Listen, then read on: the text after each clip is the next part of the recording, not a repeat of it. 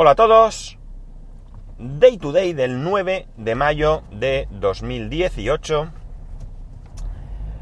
Eh, son las 9 y 30 y 26 grados en Alicante. Hoy me he dejado el Apple Watch en casa. Me caché en la mar. Que tenía... He salido así con prisa y más. Y no lo había puesto donde siempre. Y yo soy animal de costumbres. Y si no sigo un ritual hay muchas probabilidades de que de que se me olvide algo. Ya sabéis que mi cabeza da palo que da. Bueno, quería hablaros hoy de que parece ser que ha salido un digamos unas conclusiones preliminares sobre aquel accidente que estuvimos eh, comentando de Uber en el que atropelló a una mujer que iba con una bicicleta eh, y, murió y, y bueno pues fue ampliamente comentado en muchos sitios y como digo, pues eh, parece que hay unas conclusiones preliminares, ¿no? Eh, parece que no están todavía al 100% confirmadas, pero que casi, ¿no?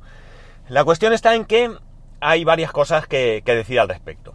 En primer lugar, parece ser que Uber, en estas pruebas que está haciendo con estos coches autónomos, en ese caso concreto había disminuido el número de sensores que llevaba el coche. Eh, también parece ser que había de alguna manera mm, bajado el nivel de seguridad de, la programación del sistema de conducción. ¿Qué quiere decir esto? Bueno, eh, a la hora de programar, eh, por ejemplo, la detección de objetos, el sistema eh, hay que decirle hasta dónde llegar.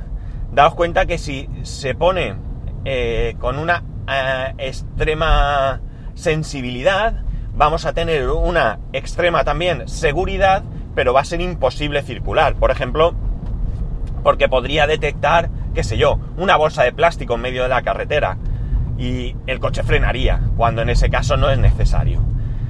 Eh, también parece ser que eh, otra cosa en la que Uber está ahorrando en estas pruebas es que en vez de ir en el coche dos conductores, iba uno solo. Dicho esto, que da la sensación que voy a decir que toda la culpa es de Uber, parece ser que se dan varias circunstancias. Aunque casi casi sí podríamos decir que la culpa es de Uber.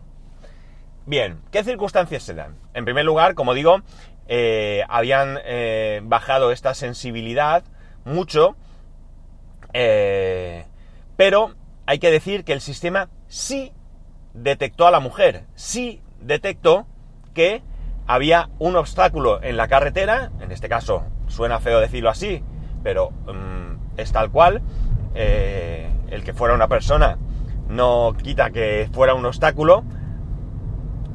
Eh, eh, como digo, el sistema sí detectó que había un obstáculo en la carretera, pero decidió no frenar. Decidió que no era necesario frenar, que podía continuar esto fue debido al nivel de seguridad, como digo, o nivel de sensibilidad, mejor dicho, que eh, tenía el sistema. Y además, y además, dio la casualidad de que el conductor no estaba mirando a la carretera, sino que estaba mirando a la pantalla, con lo cual tampoco pudo reaccionar. Claro, ¿esto es culpa de Uber? Mm, bueno, se dan muchas circunstancias, pero sí que puede ser considerado así. En primer lugar, Uber eh, había bajado la sensibilidad del sistema eh, y no había permitido que fueran dos conductores. Eh, y dio la casualidad que en ese momento el conductor no estaba atento a lo que tenía que estar, sino que estaba a otra cosa. Probablemente yo no veo ningún impedimento ni ningún problema en que Uber juegue con la sensibilidad y con la programación del coche. Tienen que llegar a detectar cuál es el punto idóneo en cuanto a sensibilidad, en cuanto a número de sensores, porque insisto, el sistema sí detectó que eh, había eh, un obstáculo en la carretera, eh, la programación le impidió frenar porque decidió que no era necesario. En ese caso, probablemente, si hubiese habido dos conductores en, en ese vehículo, aunque uno de ellos hubiese estado en un momento despistado, es más que probable que el otro no lo hubiera estado, ¿no? O sí, no sabemos, ver, decir, hay veces que se dan diferentes circunstancias, la casuística es la que es y se produce, eh, bueno, pues en este caso un desenlace fatal, ¿no? Eh, ¿Qué ocurre con esto? Evidentemente, mm, yo no voy a ponerme en contra de los coches autónomos, ¿vale? Eh, sí que es cierto que hoy por hoy me da una cierta grima el pensar que no tenga yo el control absoluto del vehículo. No me parece mal el sistema autónomo, de hecho, mi coche, eh, coche personal tiene el, el velocímetro automático, no sé, como el control de velocidad automático, es decir, que tú lo pones a una determinada velocidad y él ya se encarga y yo al principio me costaba mucho usarlo y ahora pues lo utilizo. No mm, voy a decir que sea extremadamente usado por mí, pero sí que lo utilizo con mayor tranquilidad. Con los coches autónomos es lo mismo. Eh, evidentemente yo nunca he subido en un coche autónomo y por tanto mm, me genera cierta desconfianza. Más ahora que digamos que estamos en un periodo de, investigación. Por tanto yo no me pongo en contra de los coches autónomos. Tampoco creo que... Eh, eh, Uber, en este caso, mm, lo haya hecho mal, pues disminuyendo el número de sensores o cambiando la programación. Es decir, hay que ir probando, insisto, en qué es, en qué punto es el adecuado. Es decir, ¿para qué necesito 10 sensores si con 5 hago el mismo trabajo exactamente, ¿no? Eh, la programación, evidentemente, hay que buscar el punto idóneo. Por supuesto, la seguridad de todo el mundo es prioritaria. Por tanto, eh, bueno, pues a lo mejor no deberías descatimar, perdón, en personal que controlase el sistema, ¿no? A lo mejor el fallo no estaba en bajar esa programación, esa sensibilidad, no está en disminuir el número de sensores, sino está en que no hubiese más personas atentas a qué podía suceder durante esa conducción, ¿no? Eh, en cualquier caso, el resultado sigue siendo el mismo. Es triste que una persona haya fallecido. Y más cuando te das cuenta que, realmente yo lo considero un fallo humano. Lo considero un fallo humano porque, como he dicho, el sistema sí detectó que, había un obstáculo, pero eh, su programación, la programación que el ser humano le había metido, le hizo pensar eh, o decidir que no era necesario frenar y que podía perfectamente seguir camino. Y esto es total y absolutamente humano. ¿Queremos echarle la culpa 100% a Uber? Mm, se la podemos echar. ¿Queremos echarle la culpa al conductor? Pues también. ¿Queremos compartir la culpa entre todos? Lo que queráis, pero desde luego para mí eh, sí que es cierto que el sistema ha funcionado. El sistema ha funcionado.